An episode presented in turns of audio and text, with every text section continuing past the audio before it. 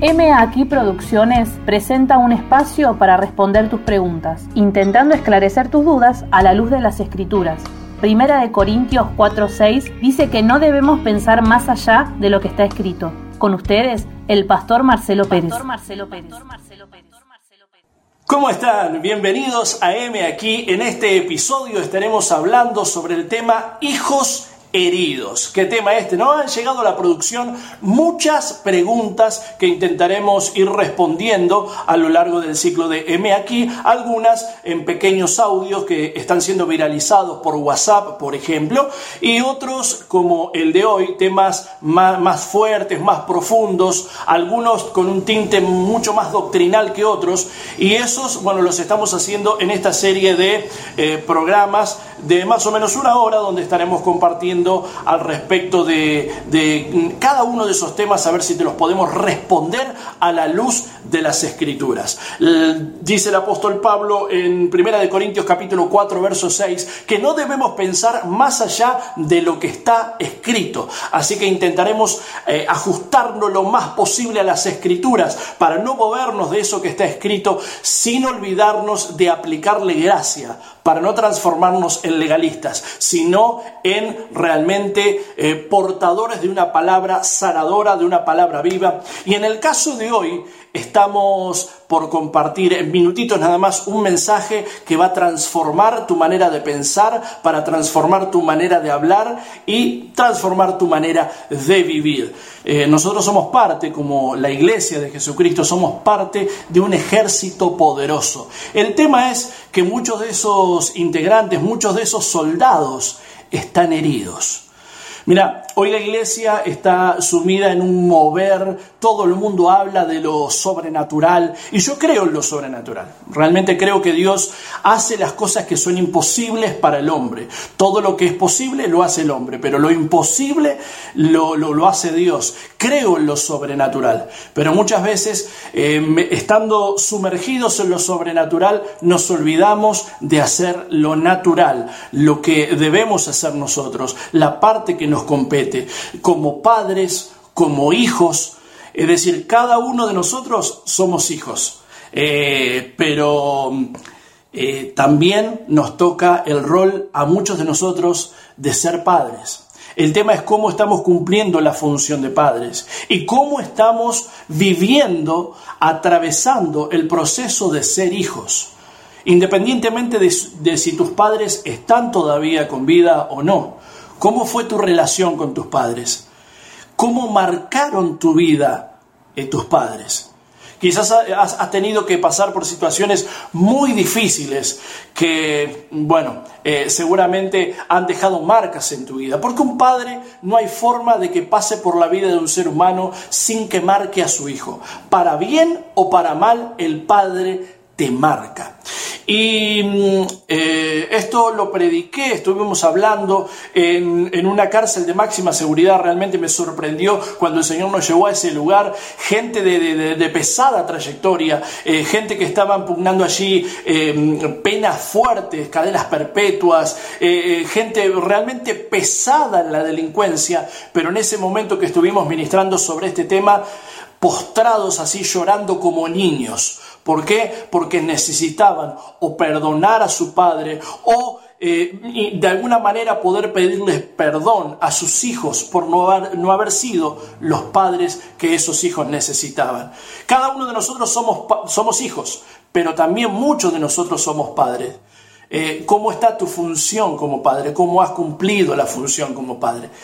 Realmente sé que después de este programa tu vida no será la misma. Por eso te invito a que no te distraigas, te invito a que prestes atención de lo que Dios va a hablarte en esta noche para que no seas un hijo herido.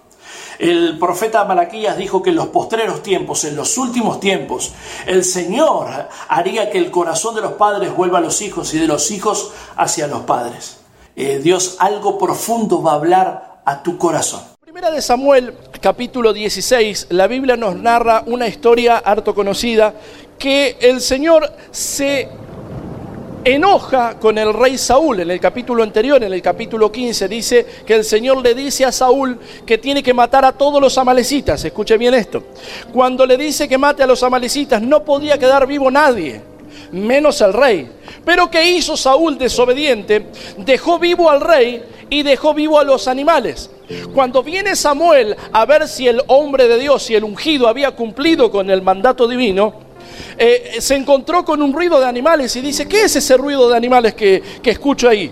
Él no se hizo cargo, lo puso bajo la alfombra, es uno de los capítulos del libro, lo puso bajo la alfombra, no se hizo cargo de su error y dijo, no, fue el pueblo que lo hizo. Dios se enojó tanto por la desobediencia de Saúl que lo, lo desechó para ser rey, le sacó el respaldo, la unción se apartó de Saúl y esto provocó dolor en el corazón de Samuel. Dice la Biblia que Samuel lloraba todos los días porque Dios había desechado al ungido Saúl. Entonces un día lo agarra Dios a Samuel y le dice, Samuel, ¿hasta cuándo vas a llorar a Saúl? ¿Hasta cuándo lo vas a llorar? Yo me he provisto de un nuevo rey ¿En serio? Sí, vas a tener que ir a la casa de Isaí. Isaí era un terrateniente, un hombre que tenía muchas hectáreas, que tenía animales, que tenía mucho dinero, una posición socioeconómica bastante elevada para aquel tiempo. Y Isaí tenía ocho hijos. Entonces dice, Dios le dice a Samuel, vas a ir a la casa de Isaí y de uno de sus hijos me voy a proveer de rey. Lo voy a ungir como el próximo rey de Israel. Esto le dio miedo a Samuel porque dije, se entera Saúl, me va a mandar a matar seguro. Entonces dijo, ¿cómo puede ser? Bueno, Dios le da la estrategia, le dice, decile que me vas a presentar un holocausto, que me vas a presentar una ofrenda y que querés que toda la familia venga al sacrificio. Esa va a ser la excusa para que no se entere Saúl y para poder eh, guardar tu vida. Eso hace Samuel. Samuel va a la casa de Isaí y le dice, el Señor se va a proveer de uno de tus hijos para ser el próximo rey de Israel. Ahora métase un poco en la piel, en la piel de Isaí. Imagínese mi hermano que vengan y que te digan que uno de tus hijos va a tener el lugar más importante en todo el pueblo de Dios. Que tu hijo va a ser el rey del mismísimo Israel. Ahora, imagínese Isaí que le vengan a decir que su hijo va a ser el rey. ¡Qué orgullo para este padre! Ya no tenía mi hijo el abogado o mi hijo eh, eh, el, el exitoso empresario, no, mi hijo el rey. ¿Se imagina usted el orgullo que había para este hombre? Porque todas las fichas de Isaí estaban sobre sus hijos más grandes. Qué feo, mi hermano, porque los chicos se dan cuenta, de paso se lo digo, los chicos se dan cuenta cuando los padres hacen diferencia entre un hijo y otro. Los chicos lo notan y les duele. Lo ve usted en la Biblia con eh, la, mamá de Esaú y Jacob, cómo eligió prácticamente ayudar a Jacob, eh, dejando un poco de lado a Esaú. Los chicos se dan cuenta de eso. Entonces, que dice el profeta, tráeme a todos tus hijos. ¿Y qué hizo Isaí teniendo ocho hijos? Isaí dijo, vengan chicos, vengan, uno de ustedes va a ser el ungido de Jehová. Y los puso en display, los puso todo así paradito. Entonces eh, empezó el profeta a elegir, guiado por el Señor, al próximo rey de Israel. Entre los hijos de Isaí habían tres, los tres más grandes, que estaban en el ejército de Saúl. Eliab, Abinadab y Sama. Entonces el primero en pasar adelante era Eliab. Entonces se presenta Eliab y Eliab era corpulento, era un guerrero, era un hombre de guerra, estaba en el ejército de Saúl ya. Era para los ojos humanos el elegido del Señor. Entonces Samuel lo ve y dice, este es. Cuando lo va a ungir el Señor le dice, no, no, no, no, no, no, no, no, para, para, para, para. ¿Qué estás haciendo? Jehová no mira lo que mira el hombre, Jehová mira el corazón. No mire su parecer porque yo lo desecho. Dice, bueno, a ver que venga el otro. Viene Abinadab. Abinadab se presenta y claro, también era, era guerrero, era parte del ejército también, estaba ahí. Todo, eh, eh, tenía todas las fichas puestas. Dios dijo, este tampoco es. Oh. Viene Sama, se presenta Sama y Sama tampoco. Eh, en resumidas cuentas, mi hermano, los siete hijos, ninguno de ellos era el ungido del Señor. Entonces, claro, Samuel se desespera y dice, pero ¿cómo? Dios, yo sé lo que Dios me dijo. Yo sé que uno de estos va a ser el rey de Israel. No puedes... ¿Qué quiero decir con esto? ¿A, qué quiero apuntar? ¿Qué me mandó el Señor a hablar en esta mañana? Que David, cada vez que venía un león, papá no estaba para defenderlo. Papá no estaba para defender a su hijo. Se las tenía que arreglar solo. Cuando David venía un oso, enfrentaba al oso, tomaba su onda y vencía al oso. Nadie iba a tocar las ovejas que David estaba cuidando, pero no tenía a quién contarle. No tenía un papá que viniera y le dijera, hijo, yo estoy orgulloso de vos. Hijo, estoy muy contento con lo que vos hacés. Hijo, vení, te abrazo, te amo, hijo. Te amo con todo mi corazón. No, no. Isaí estaba muy enfocado en sus hermanos mayores, en, en, los hermanos mayores de David. Todas las fichas de la familia Todas las fichas de Isaí estaban puestas sobre sus hijos mayores y jamás se iba a acordar de David. David no sabía lo que era una palabra de afecto. David sabía, no sabía lo que era realmente una palabra de afirmación. A David nunca le faltó nada, no le faltó comida, no le faltó calzado, no le faltó nada en su casa. Su padre cubrió todas sus necesidades, todas sus necesidades, menos la del corazón. Creció solo, creció los ponchazos creció con el respaldo de Dios, pero no tenía un padre para que lo afirme. Quizás usted me puede decir, a mí mi papá me, me dio todo, nunca me, me hizo faltar nada pero quizás nunca te abrazó, nunca te dijo que eras importante, nunca salió de tu boca, porque aunque te, aunque te amaba, no sabía cómo expresarlo, no sabía cómo decirlo, no sabía cómo decir que vos eras importante. Mire mi hermano, el padre marca tanto la vida de una persona que es muy importante la palabra que sale de la boca de un padre.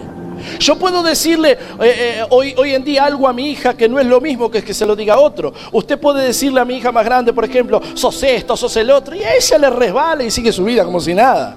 Pero si esas palabras negativas no servís para nada, y, y mirá lo que hiciste, y esto, y empiezo a marcarla, cuando salen de la boca de un padre, mi hermano, marcan el corazón de los hijos.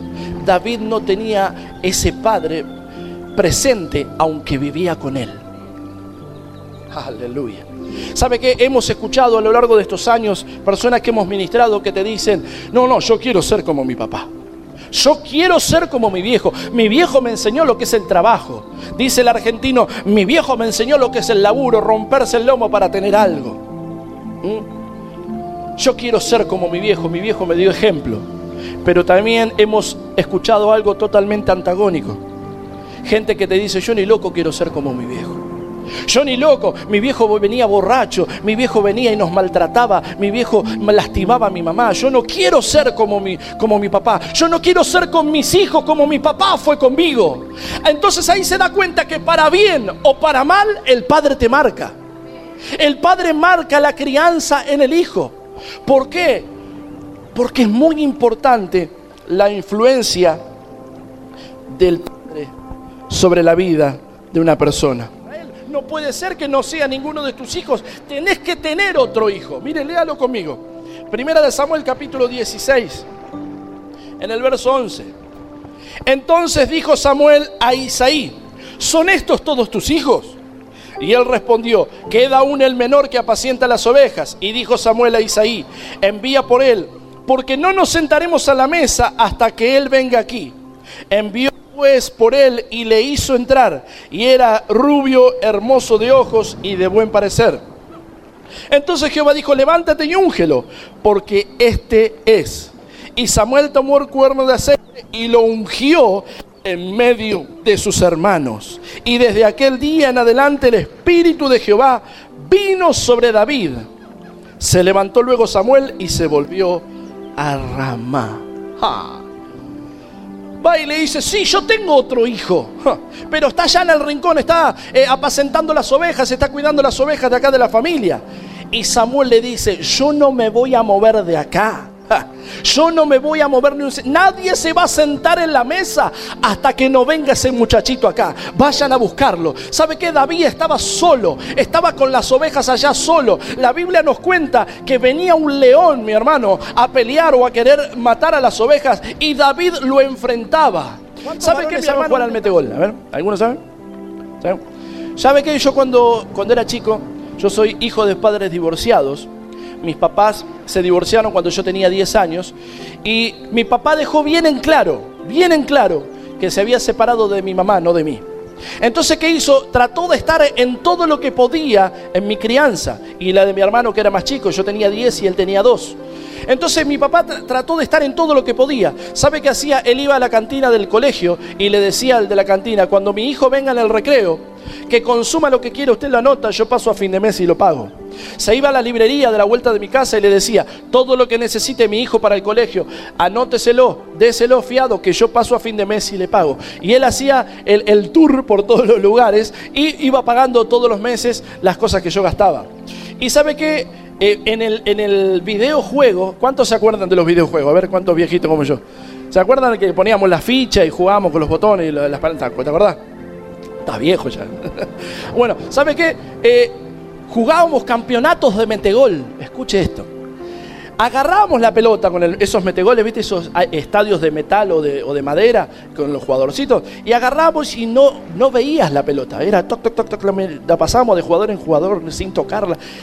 Y yo estaba practicando una jugada que se llamaba la ligerita, que era moverla para todos lados, volverlo loco al que estaba atajando, y de repente tirarla para un costado y con el de la punta pegarle en diagonal. Pero vos lo único que escuchabas era el boom del arco de metal. Eh, pero no sabías ni por dónde había entrado. Entonces yo qué hice, mi viejo me dejaba pagada 20 fichas todos los días. Entonces yo iba al video, me daba las 20 fichas y yo jugaba los videos o jugaba el metegol. Y practicaba para los campeonatos. Entonces recuerdo en una ocasión que toda la gente se reunió alrededor del metegol a ver cómo yo estaba entrenando. Agarré uno, lo agarré así de, para que me ayudara, tipo sparring. Y estaba ahí atajando y yo tenía que practicar la ligerita porque se venía el campeonato y esa no la, no la atajaba nadie. Entonces empecé a practicar y, y me salían todas. De repente miro a todo lo que estaban mirando, yo estaba agrandado ahí. ¿Sabe qué? Cuando miro a toda la gente, el que me estaba mirando en, en ese público era mi papá. No me salió más. Miré y mi viejo siempre lo cuenta. No le salió más. Era increíble, no le salió más, dice mi viejo. ¿Por qué? Porque ni siquiera le pude ganar alguna vez un partido. ¿Por qué? Porque era papá, era la influencia, era mi viejo. Lo que les pasa hoy a mis hijos conmigo, a mí me pasaba con mi papá. De hecho, hoy soy grande, sé que parezco de 20, pero soy un poquito más grande. Y hoy, cada vez que tengo que tomar una decisión, además de hablar con mi Padre Celestial, siempre pido el consejo de mi Padre. Mi viejo no se la sabe todas, pero mi papá. Entonces busco el consejo de papá. ¿Sabe qué, mi hermano? Mire lo que dice la Biblia en Proverbios 22.6. Proverbios 22.6 y vamos hacia la revelación y luego vamos a ministrar. Proverbios 22.6. Dice así, instruye al niño en su camino y aun cuando fuere viejo no se apartará de él. Instruye al niño en su camino y cuando fuere viejo no se apartará de él. ¿Sabe que mi hermano? Este mensaje se predica mucho cuando se entregan a los bebés. Este mensaje eh, se usa o se malogra muchas veces. ¿Por qué? Porque te dice, los predicadores te dicen, dice la palabra de Dios, el sabio Salomón nos dice que debemos instruir a los niños en el camino del Señor para que no se aparten cuando sean grandes. Y la Biblia no dice eso. Acabamos de leer, el sabio Salomón nos dice, instruye al niño en su camino, para que cuando fuere grande no se apartará de Él. ¿Cuál es mi deber hoy como padre? Por ejemplo, hablo de la más grande porque es la que está estudiando. ¿Cuál es mi deber como padre? Instruirla en su camino ayudarla, invertir en su estudio, invertir en su preparación, invertir en todo lo que ella necesite en su camino. Cuando fuere grande, si ella es obediente a lo que la instruí en su camino, no se va a apartar de eso. Y si comete algún error, como hay gente que no hace lo que sus padres le, instruyeron, saben que están haciendo mal porque eso no lo aprendieron en casa. ¿Entienden? Entonces, yo le cuento algo. Yo cuando era más pibe, eh, iba, estaba con las figuritas y compré cinco paquetes de figuritas. Y el kiosquero me dio seis. Y yo dije, no se dio cuenta, mirá, el sonso me dio seis. Y yo contento le conté a mi papá, de, oh, mirá, ahora tengo seis. ¿Sabe qué me dijo mi viejo? Agarrá a Marcelo la, figurita, anda al kiosco y se lo devolvé. Eh, pero papá, si ni se dio cuenta, anda y se lo devolvés. El otro día estábamos con mi esposa en el supermercado y compramos las leches en caja, las, larga vida. Y compramos las cinco leches y nos cobraron una. Claro, nosotros agarramos el ticket, salimos, nos fuimos. Después mi esposa me dice, pero ¿por qué tan barato? Miramos y no nos habían cobrado las cinco, nos habían cobrado una. Entonces al otro día voy y hablo y me dice, el, gerente me dice, eh, ¿qué, le pasó, señor? Dice, no, no, vengo y le muestro el ticket, pensó que yo estaba reclamando algo. Y le digo, no, no, esto es a favor tuyo. Le digo, mira, ayer vine y eh, compré cinco y el cajero me compró una. Vengo a pagarte las otras cuatro que no me cobraron. Y me quedó mirando el hombre, ¿viste? Como que no, no, se estila mucho. Entonces le digo, no, no, está bien, yo te la pago, no hay problema. Ahora usted dice, ah, claro, es pastor, es un cristiano. No, mi hermano, yo no hice eso porque soy cristiano. ¿Sabe por qué hice eso? Porque eso me enseñó mi papá. Mi papá cuando yo era chico me instruyó en mi camino. Entonces ahora que soy grande no me aparto de ese camino que me trazó mi papá. Yo sé que a veces que hay gente, mi hermano, que dice, ay, mira esos pibes en la esquina emborrachándose, drogándose. ¿Dónde están los padres de esos pibes? Quizás alguno de ustedes lo puede haber preguntado alguna vez, ¿dónde están los padres de esos chicos? Y yo encontré más o menos tres grupos de padres.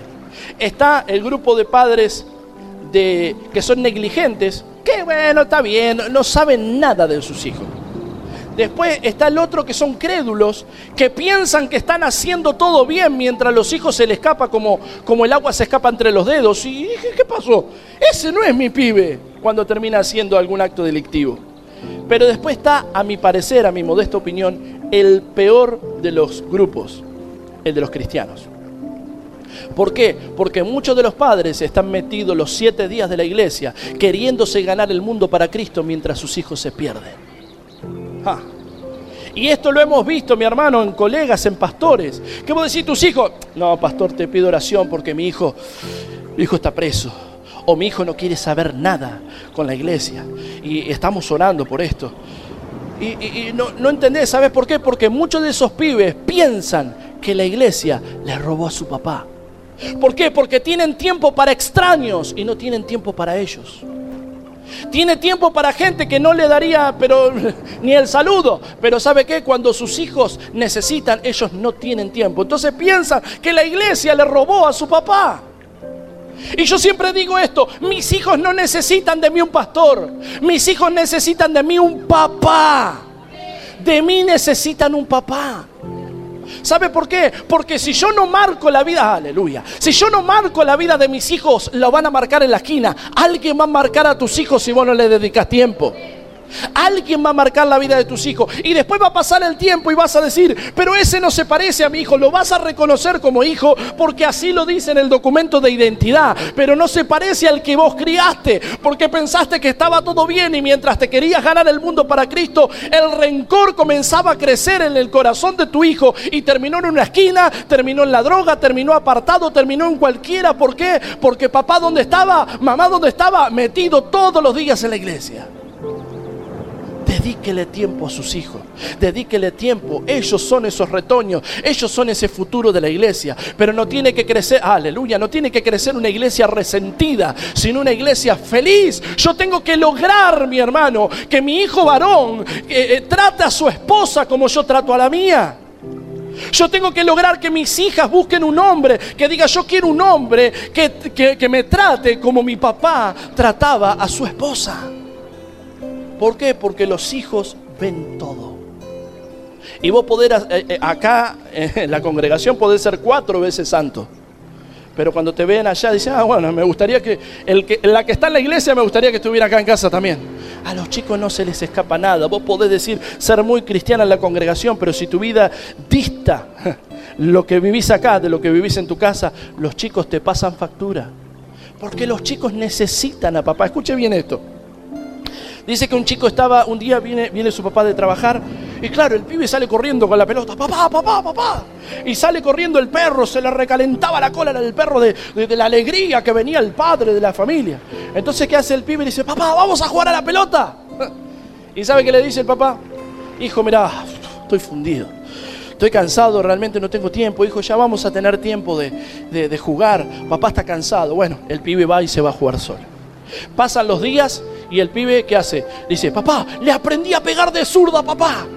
Vamos a jugar un rato a la pelota. Hijo, mirá, estoy fundido, estoy cansado, realmente no tengo tiempo, hijo. Eh, ya vamos a jugar, ya vamos a ir al parque, vamos a jugar. Claro, sigue pasando la vida y nunca hay tiempo para él. Él ama a su papá. Su papá es el héroe para él. Pero va creciendo y viste que después deja de ser héroe para cuando se transforman en adolescente y empiezan ya a ser el pesado que me marca los límites, el antiguo que no entiende. Y vos al revés también. Viste que cuando es chiquitito vos lo ves y decís, ay, qué lindo esos cachetitos, me lo comería. Después se hacen adolescentes y se mandan su moco y decís, ¿por qué no me lo comí cuando era bebé, no?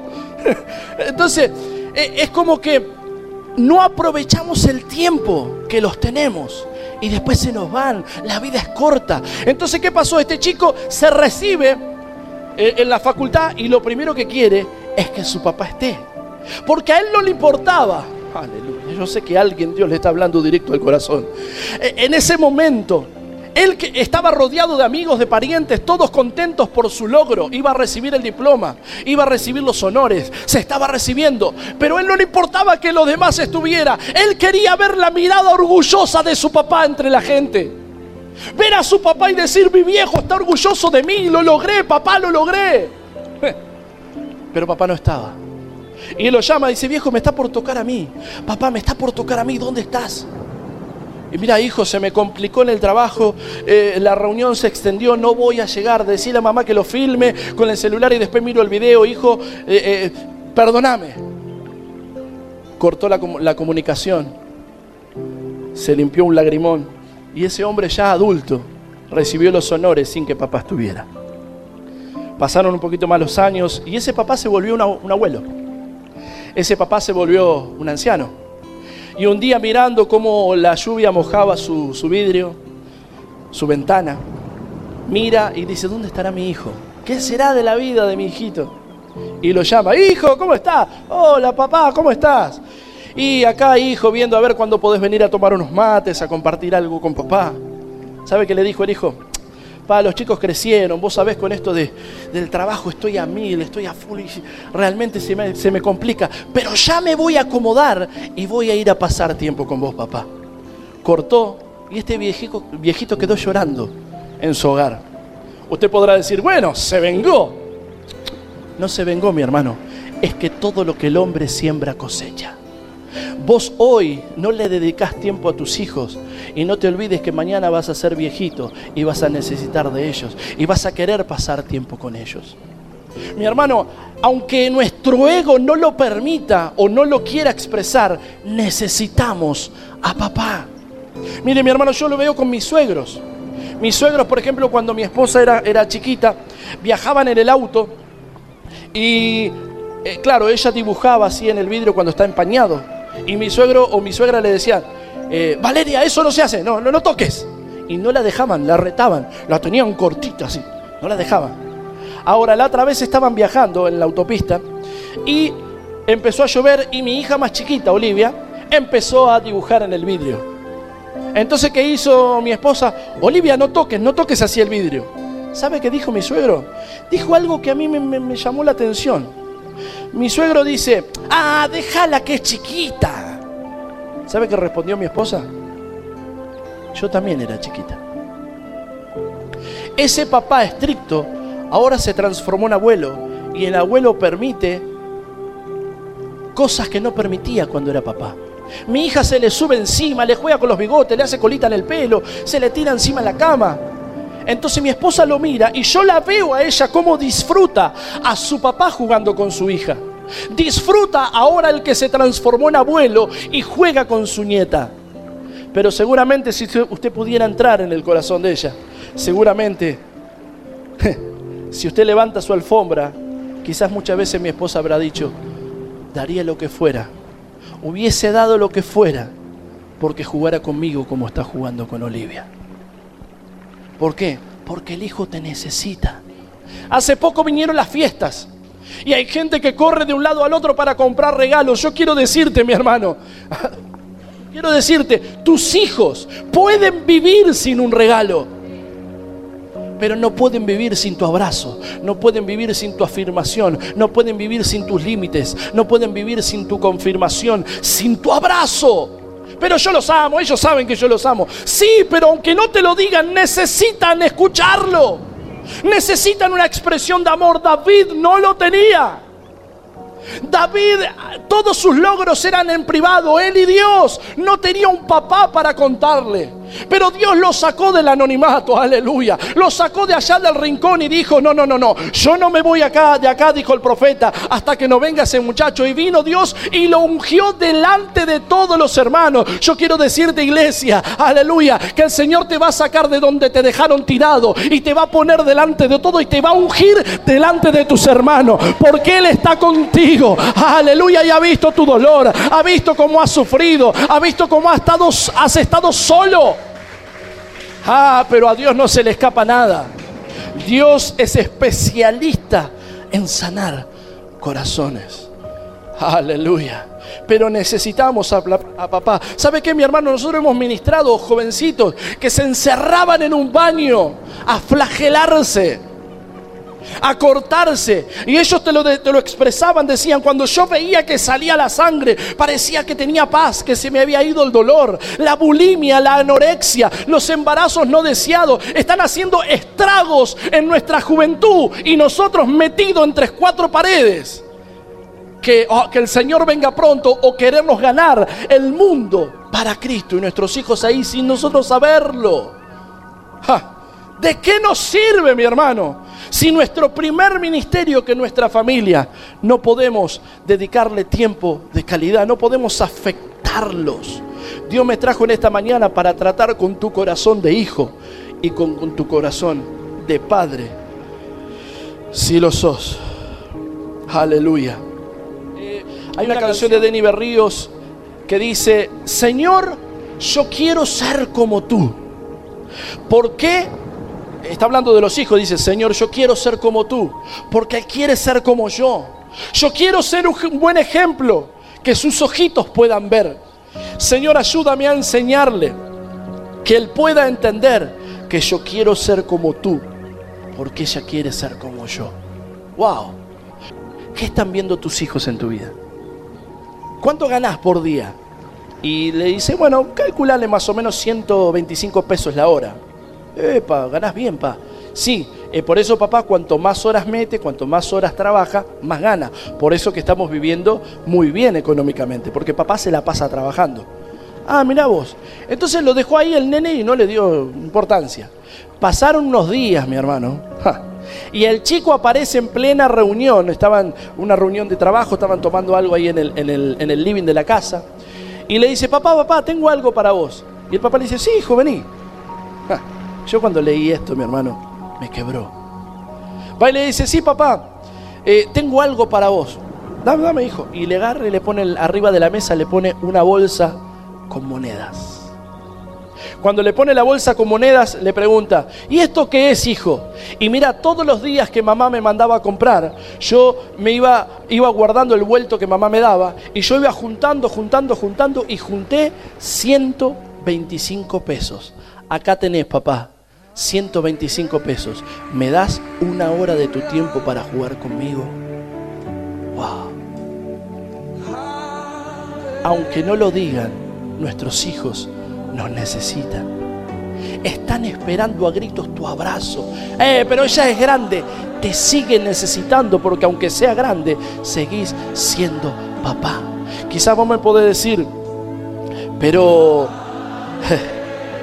mi viejo realmente no me dedicó el tiempo que me tenía que dedicar. Es más, terminó abusando de mí sexualmente. Y la persona que te tenía que cuidar era la persona que más te lastimó. Era la persona que más dañó tu ser interior. Hemos ministrado, conocemos personas que fueron abusadas sexualmente cuando le fueron a contar a su papá y a su mamá, no hicieron nada en cuestión. No los protegieron, no los salvaguardaron, no, no hicieron nada. Y ese dolor fue creciendo.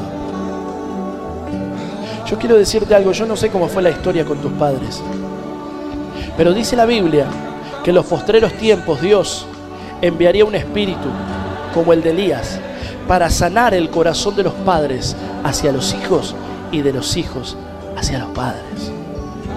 ¿Sabe qué, mi hermano? El otro día estábamos escuchando a un varón de Dios que contaba su anécdota. Y él decía que nunca pudo tener un trato fluido con su papá. Su papá era distante. Su papá cada vez que le quería decir que lo amaba o le quería dar un beso, él decía, no, no, no, no, no, salga, salga, salga, salga Jorge de acá, salga, salga. Y lo, lo dejaba lejos.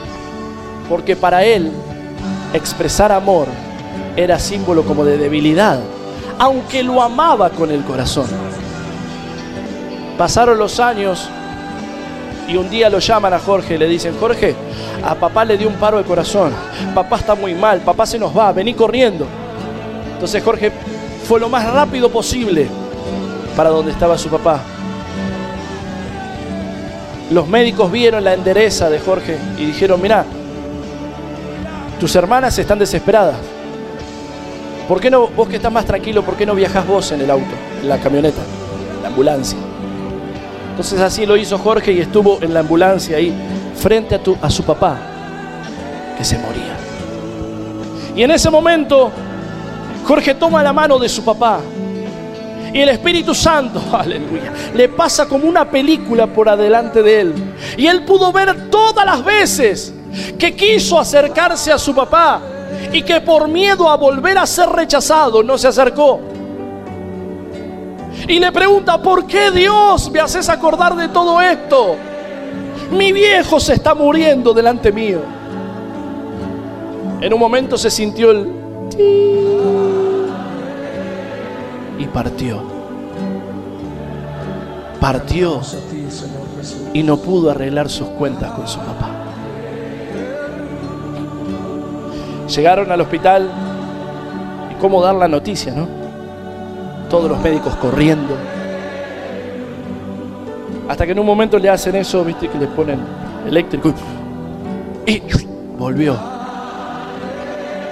Te lo dice este siervo Jorge, dice, desde ese día hasta que partió realmente con los años con el Señor, no paré un día de abrazar a ese viejo gruñón y decirle que lo amaba, decirle que era importante para mí, que yo sabía que él me amaba, pero no me lo sabía expresar. ¿Sabe por qué? Porque nadie sabe dar lo que no recibió. Nadie sabe dar lo que no le fue modelado. Entonces, aunque tu viejo te amó con todo el corazón, no sabía cómo expresarlo en palabras. Para él que no te faltara la comida o no te faltara la zapatilla, era, era expresión de amor. Pero eso no significa que no te amaba. Y si es todo lo contrario tu historia, Jesús desde la cruz cuando lo golpeaban dijo, perdónalos, no saben lo que hacen. Porque si ellos hubiesen sabido que te estaban lastimando, no lo hubiesen hecho quizás. Entonces Dios me trajo en esta mañana. Es muy lindo lo sobrenatural, pero a veces nos desenfocamos de lo natural. Nos olvidamos de nuestros hijos, nos olvidamos de la pareja, nos olvidamos de nuestro corazón. Porque quizás vos me podés decir, papá ya no está, partió. Y nunca pudiste arreglar tus cuentas con él. Pero Dios te trajo esta mañana para sanar tu corazón de hijo al Padre y del Padre hacia el Hijo. ¿Por qué? Hoy en Capital, yo vivo en Capital Federal, están como de moda los alacranes. Y yo te quiero decir algo, si viene un alacrán ahora y me pica, yo no puedo decir, alacrán podrido, me picaste, me dolió, te odio, ojalá revientes el alacrán me va a mirar y se va a ir. Pero si yo no saco el veneno de adentro mío, el que me muero soy yo. Hay gente que ya no está su padre o su padre está haciendo su vida, quizás te abandonaron e hicieron su vida. Y vos decís, eh, pero lo odio, no lo puedo perdonar. Ellos siguen su vida y el veneno está dentro tuyo, te está matando día a día por dentro, por no poder soltar, por no poder perdonar. Por eso en esta mañana a mí me gustaría poder ministrar a los hijos, a los hijos, aunque peines canas. El apóstol Pablo le dijo a Timoteo, Timoteo, vas a ser un varón de Dios que usa bien la palabra de la verdad y que no tiene de qué avergonzarse. Pero Timoteo, seguí la fe no fingida que había en tu abuela y en tu mamá.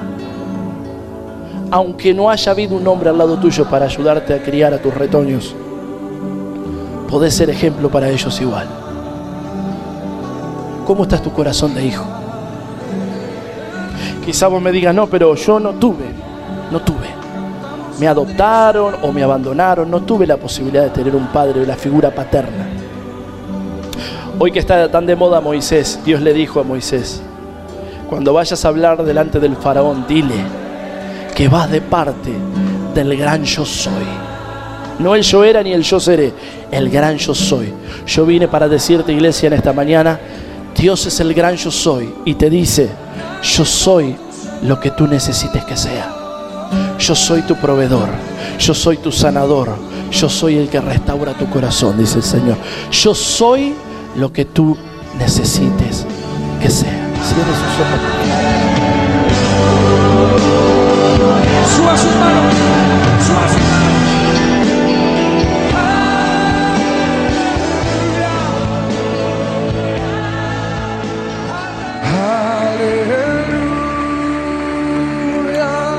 Momento con Dios.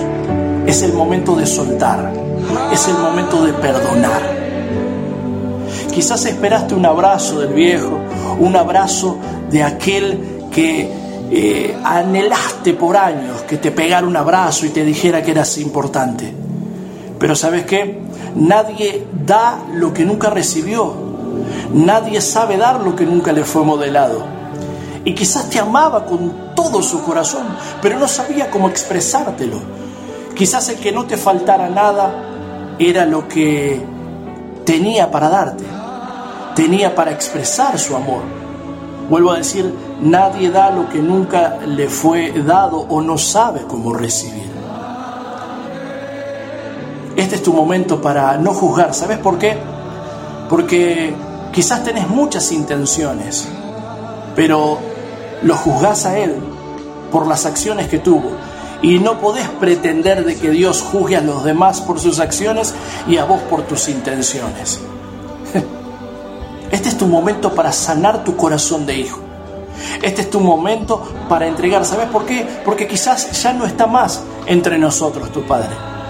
Pero tu vida continúa quizás atada al pasado, aferrándote a lo que te hicieron, aferrándote a lo que te dolió, aferrándote a ese dolor que quizás te hicieron atravesar.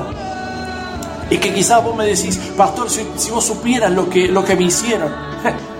No sé lo que te hicieron, pero sé que Jesús estaba en la cruz. Y mientras lo estaban masacrando, Él dijo, Padre, perdónalos, porque no saben lo que hacen. Sé que este es tu momento para, para sanar tu corazón. ¿Sabes por qué? Porque ese corazón de hijo tiene que estar sanado. Porque hoy quizás te toca ser padre y no poder repetir la misma historia. Tus pequeños necesitan que le pegues un abrazo y que le digas que los amas. Ah, pero yo se los digo siempre. Este es el momento para que los aprietes, para que los abraces fuerte y le diga, hijos, son importantes para mí. Mira, nadie nos, nos enseñó a ser padres. Aprendimos en el proceso. A tu viejo tampoco nadie le enseñó a ser padre. Aprendimos en el proceso. Pero qué lindo que en este momento puedas ir corriendo, si lo tenés, hablar con tu viejo, pegarle también un abrazo, decirle viejo, te suelto, te perdono por todo lo que me lastimaste, te perdono. Y si no está en vida, que puedas soltar también y decir, lo perdono, Mi vida continúa y quiero tener un corazón limpio. Levantar, como dicen las escrituras, mis manos sin ira ni contienda delante de la presencia de Dios. Y si son tus hijos los que están por ahí, pegales un abrazo también. Y decirle, hijo, perdóname por no ser el padre que soñaste. Perdóname por no dedicarte tiempo. Perdóname por no estar cuando me necesitaste. Perdóname, a partir de hoy quiero ser un mejor padre. A partir de hoy quiero ser diferente. No puedo cambiar lo que pasó, pero puedo a partir de hoy escribir una nueva historia en nuestra vida. Una nueva historia, un nuevo capítulo en nuestra historia. Este es tu momento de decir aquello que no te hará menos hombre. No vas a ser menos hombre. No vas a ser menos mujer por decir me equivoqué. Perdóname, hijo. Porque Dios ha permitido este programa para confrontarte como hijo y confrontarte como padre. Que no estés repitiendo hoy lo que juzgaste de antes. Este es tu momento para que pueda ministrar tu corazón y puedas sanar tu corazón para que ya no sea el mismo. Sobre toda cosa guardada, guarda tu corazón. Que Dios te bendiga. Heme aquí para los hijos heridos.